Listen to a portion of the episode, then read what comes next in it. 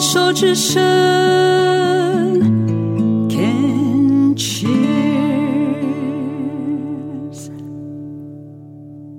欢迎收听《牵手之声》Can Cheers 网络广播电台凯西的十一号公路节目，我是主持人凯西。现在进行的单元是过生活做什么？在前面的过生活做什么的单元里面，凯西和听众朋友们有聊到日更，然后呢，也有讲到一个是癌因性疲惫。在今天这个单元里面呢，凯西就要和听众朋友们来分享什么是癌因性疲惫，以及如果有癌因性疲惫的话呢，该怎么办呢？那么在今天这个单元的一开始啊，我想要先说明的是什么是癌因性的疲惫，也就是癌疲惫呢？这个啊是一个很主观的感感受。然后它是有一个疲惫量尺跟疲惫量表，可以去做自我检测的一个，嗯，一个疲惫的感觉。那为什么要特别讲这个是癌因性疲惫呢？因为它和我们一般认知的累，就是感觉累累的那个累啊，是不太一样的。累跟疲惫呢，是有些什么样的不一样呢？比方说呢，我今天在过度的活动之后呢，我可以预期我会觉得很累，然后这个累呢，可以透过我的充分的睡觉啊、休息啊，诶，就会可以解除这个疲累的感觉，就是累的感觉就会比较，诶，就可以解除它。可是如果是疲惫呢，这个疲惫呢，它是一种感受异常的累，那么它是没有办法透过休息跟睡觉去缓解这个疲惫的感受。特别是呢，在许多癌症病友呢，因为身体可能会是在治疗当中，或者是治疗结束之后，身体也需要恢复，所以这个疲惫的感受呢，就是会一直觉得累累的啊，然后一直睡觉，好像也都没有办法去缓解啊。这种呢，就是一个所谓的疲惫。癌因性的疲惫呢，基本上有一些量表可以去看，那它有一些什么样的评分呢？这个是这样子，就是如果呢，我今天呢会在过去一个月，或者是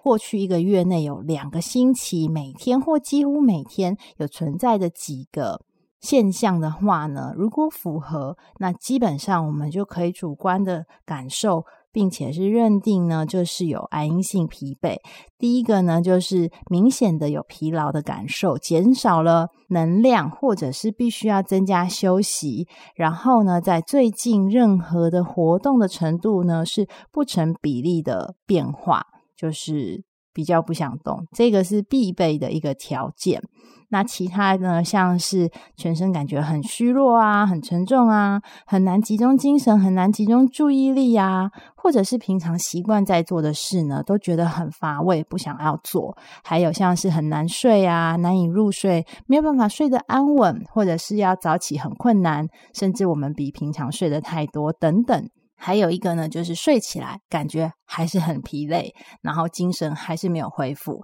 这个呢是有一些可以做诊断的准则。当然，这个部分呢还是要有医师评估。只是我们也可以先做自我的，就是用疲惫量表、疲惫量尺去检测我们自己是不是有这样子的癌因性疲惫。毕竟它是一个很主观的感受。那么，如果我今天觉得我真的有这个症状，我真的有这个状态的话，该怎么办呢？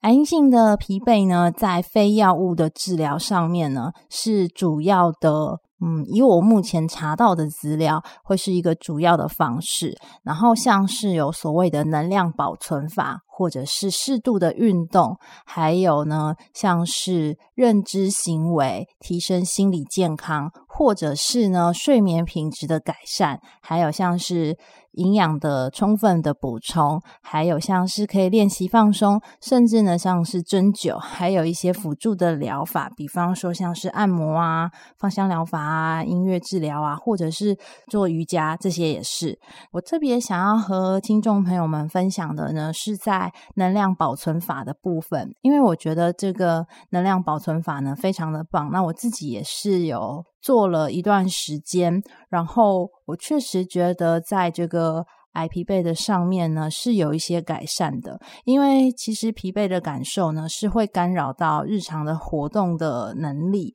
然后这个疲惫感一直持续的时候呢，也会在生活上面觉得有一种耗竭的感觉，就是耗尽能量的那个耗，然后竭就是力竭，嗯、就是。没有力气的那样子，所以就是有一种耗竭的感觉，也会因为呢，在做治疗的过程当中，或者是嗯，身体会有一些免疫系统失衡的状况，就会特别容易有睡眠的障碍，甚至有忧郁的感受、忧郁的倾向，然后这些都会造成一个很明显的一个疲惫的感受，特别是这个是一个主观感受，然后持续性的部分。那么刚刚提到的这个能量保存法呢，它是这样子运作的。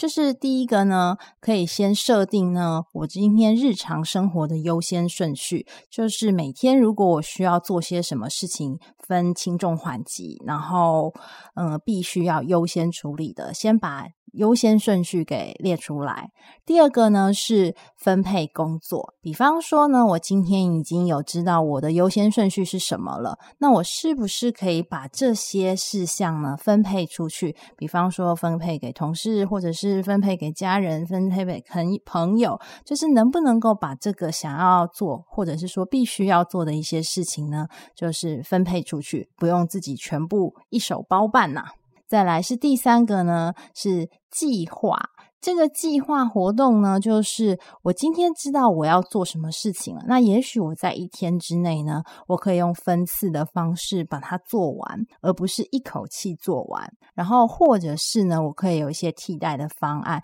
比方说呢，像是要洗碗这件事情啊，我就可以是不是有洗碗机可以代替呢？像这样子，那这个是计划的部分。再来第四个呢，是找到我一天能量最高峰的时段。诶，我觉得这一个能量最高峰的时段这件事情超级好用的。我们大部分呢，不用说是生病的人，健康的人呢，其实能量也是有限的。很多人会在一天最累的时候、最没有能量的时间，大概是晚上，因为经过一整天的消耗之后，到晚上的时候就已经很累很累了。所以，对于有癌疲惫的病友们呢，在这个找到自己能量最高峰的时间是非常的重要。在能量最高峰的时候呢，做最需要做的事情，最必须做的事情，把握最好的状态、最好的时间做最需要做的事情。那么每一个人能量最高峰的时间不一样，有的人是早上，有的人是下午。那如果是夜猫子的话，也许就是晚上的时间。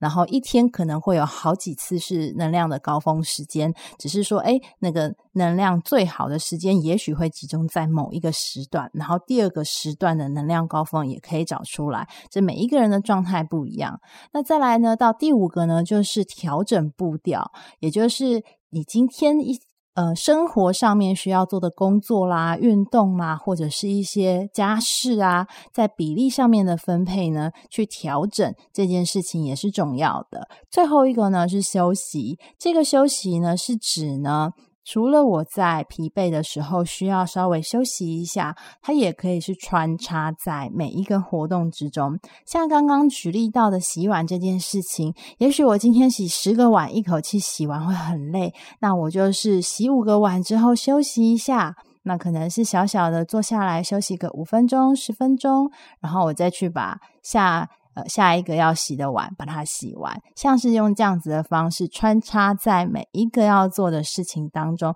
这个也是在能量保存法里面非常重要的一个可以做的事情。所以呢，能量保存法呢，就是。在这个癌疲惫的部分，可以特别去做的，就是首先是有一设定优先顺序，第二个是分配工作，第三个是计划活动，第四个是找到能量的最高峰时间，第五个是调整步调，也就是调整比例，然后第六个呢就是休息，特别是穿插的休息，小小的休息一下，对于。嗯，身体的这个活动力是会有帮助的。还有呢，在这个刚刚提到的 IP 背里头，除了能量保存法呢，我自己现在会觉得很想要分享的是，像是认知行为提升心理健康这件事情也是很重要，而且它可以跟刚刚提到的这一些一起。互相的运用。比方说呢，像我会觉得，像刚刚提到的，有一个休息，我们可以小小的休息，比方说五分钟到十分钟。那么透过冥想的方式，或者是透过一些思绪的整理，甚至是静坐的方式，这都是可以搭配在嗯休息里头，也就是做。提升心理健康的认知行为，然后冥想呢，其实也已经有蛮多，就是，嗯、呃，我应该说到什么呢？证明吗？或者是有一些研究发现，其实它算是适度的一个让大脑重新休，从休眠，然后有点重新开机的状态，然后短暂的五分钟或十分钟，或是十五分钟的冥想，其实是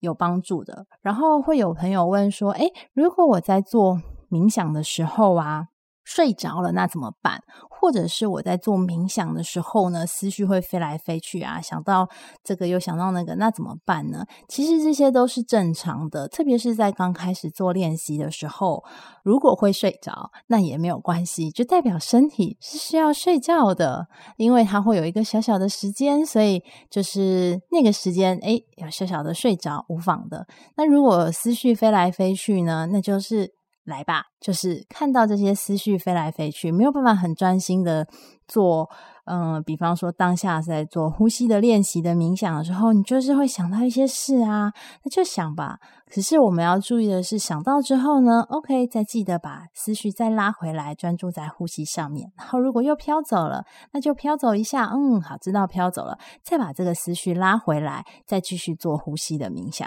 像是这样子，其实也是一种很棒的方式。然后我就会觉得冥想就是可能因为我最近一直在做比较。就是每天都会有一小小的时间，有的时候是五分钟，有的时候是十分钟。我会觉得真的是让大脑稍微有点切换的感受是不错。那当然有的时候也会比较难进入状况，就是觉得嗯，可能真的状态不太好，不太能够集中，那就接受自己那样的状态，因为可能就是。有的时候就是没有办法这么的流畅，那也无妨。那么在今天的过生活做什么的单元里面呢，就和听众朋友们分享这个癌因性疲惫。如果呢还有需要知道更多、更详细、完整的资料呢，可以到台湾安宁缓和医学会下载相关的这些治疗指引以及疲惫日记。我们就在下一个单元见喽。